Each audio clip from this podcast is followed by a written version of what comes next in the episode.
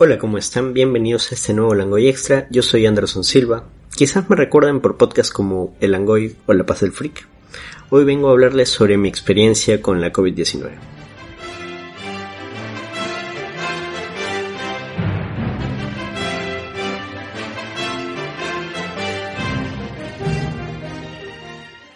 En estas dos últimas semanas en mi casa tuvimos una suerte de gripe. En mi casa vivimos cuatro personas, quienes son mi madre, mi padre, mi hermana y yo. Tanto mi madre como mi padre son adultos mayores. El caso específico de mi padre es un paciente oncológico y ya tiene ciertos achaques también de la senectud. Menciono este último dato porque esto los hace personas de mayor riesgo. Además que es un punto a tener muy en cuenta ya que vivir con un adulto mayor es bastante complicado. Y esto lo he leído en varios sitios de personas que le es muy difícil tratar con sus padres ya mayores. Es algo que quizás pueda preocupar a muchos. El lidiar con un adulto mayor es muy muy difícil. Quienes en, en algunos casos se comportan como niños, tienen rabietas, son engreídos, pueden salirse de tu casa y no necesariamente se van a cuidar a sí mismos, o sea, no es que tienen todo el momento en la cabeza, tengo que lavarme las manos, tengo que andar con la mascarilla, es muy complicado y es bastante desgastante, es una responsabilidad bastante fuerte cuidar a tus padres, al abuelito con quien vivas, al tío con quien vivas, así que por favor, tengan bastante paciencia eso de, que se salgan a la calle, que lo he leído de algunos amigos, me pasa con mi padre, es un factor de riesgo para el contagio. Sabemos que hay gente que de todas maneras tiene que salir a trabajar, eh, tiene que comprar provisiones para su hogar, tiene que hacer trámites. Así que tener además el tema de que tu abuelito, tu papá se sale a la calle, agrava toda la situación. Solo tienen que tener paciencia, tratar de, lidiar con, ellos, traten de, darles por su lado, usar ciertas, ciertas mañas, ¿no? Para poder controlarlos. Acompáñenlos siempre. Va a ser difícil evitar que salgan, así que si van a salir al menos estén ustedes muy pendientes para que se puedan cuidar. Cualquier situación puede tener un riesgo así que es difícil saber por dónde nos podemos haber contagiado en mi casa. Entonces, si empiezas a sentir síntomas, eh, lo primordial, lo principal es que te comuniques con un médico. En el caso de mi padre, los síntomas empezaron como una tos, tuvo flema, mucosidad y luego se le empezó a reducir el apetito drásticamente. Hizo fiebre también y empezó a debilitarse mucho y su oxígeno en la sangre empezó a disminuir. El resto en casa tuvimos los síntomas de una gripe común, malestar, dolor de cabeza, tos, etc. Y nos pasó relativamente rápido.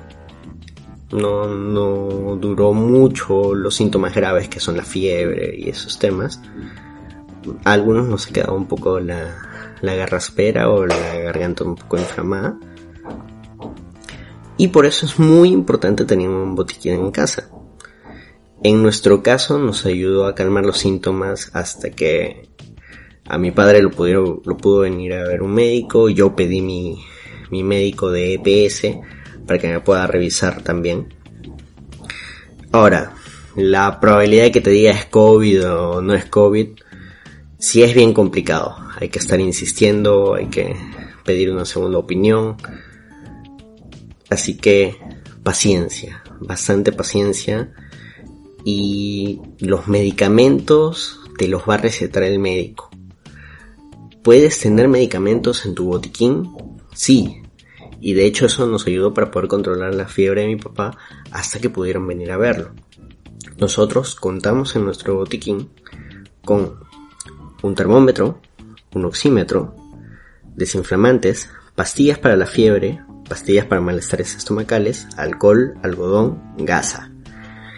¿Quiere decir que me tengo que tomar todo esto para sentirme bien? No.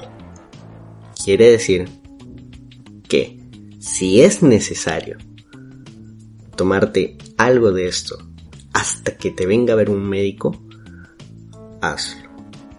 no quiere decir que estos medicamentos te van a curar. No hay medicamentos para curar la COVID-19. No existen. No hay. Es para tratar los síntomas. Para tratar los síntomas, para tratar ya alguna complicación adicional.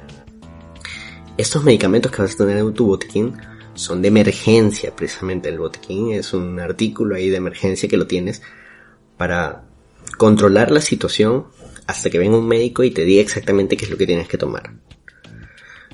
Porque sí, o sea, estar con la fiebre es bastante complicado. Además, probablemente el doctor te, te recete de repente algo, mm, algún desinflamante. Esto te lo va a decir el médico. Yo te estoy dando un ejemplo, ¿no? Entonces es bueno que tuvieras ahí en tu botiquín, ya lo tienes más accesible a la mano.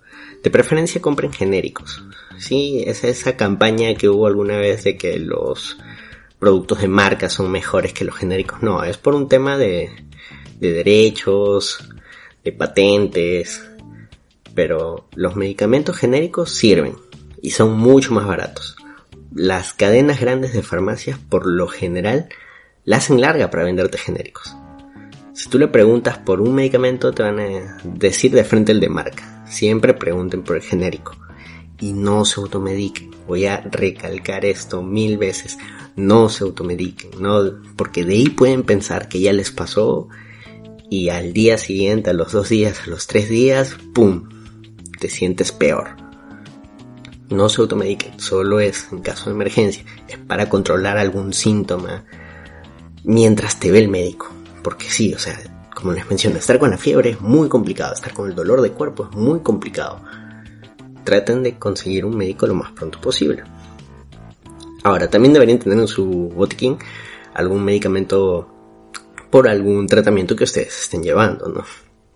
O si son alérgicos a algo. En mi caso, yo soy alérgico a la humedad y al polvo.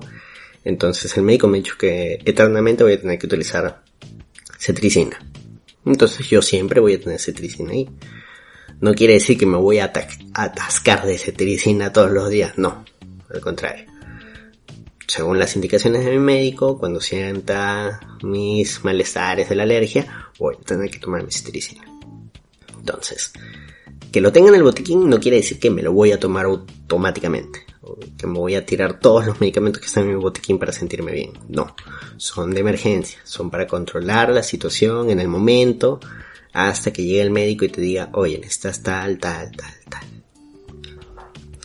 Es muy importante recordar nuevamente, los medicamentos son solo para controlar los síntomas, no existe una cura.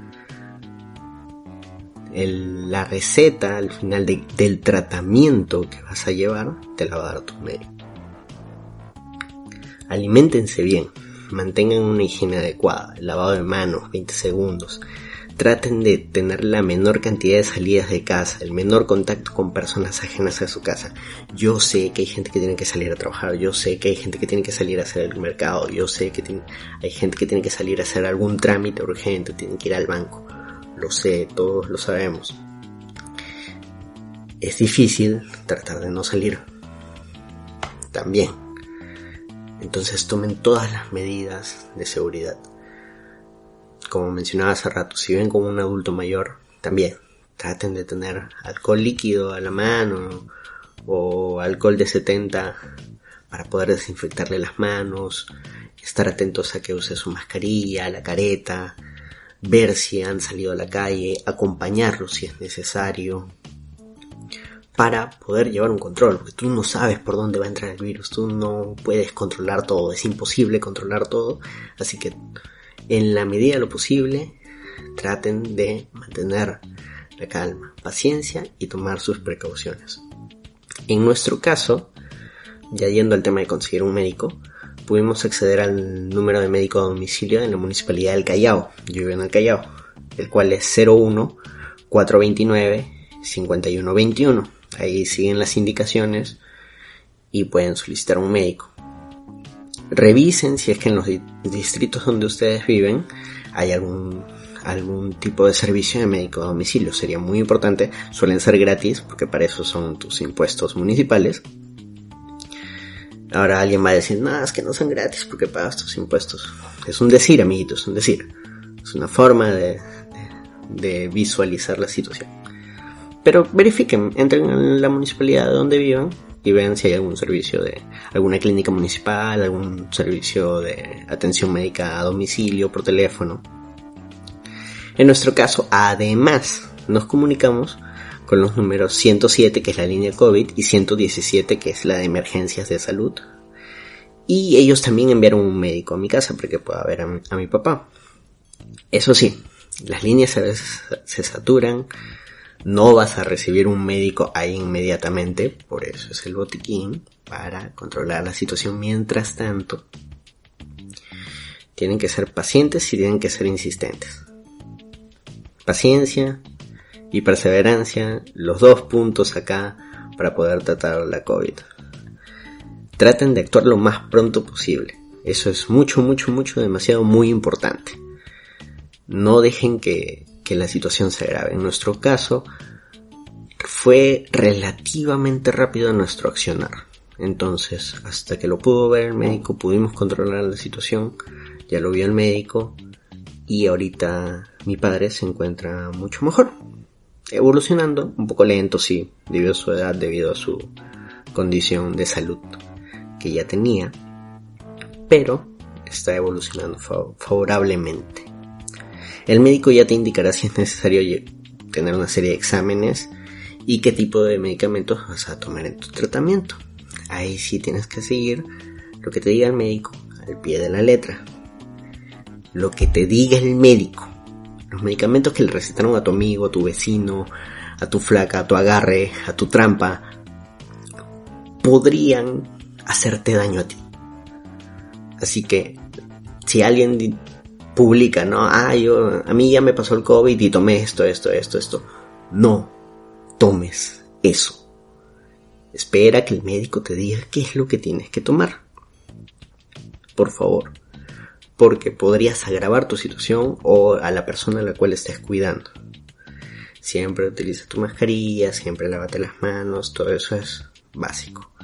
Sigue las indicaciones del médico, no lo que te dijo el amigo, el vecino, no, por favor, sean conscientes. En Twitter yo solicité información para conseguir oxígeno para mi papá, porque el médico nos dijo que era necesario.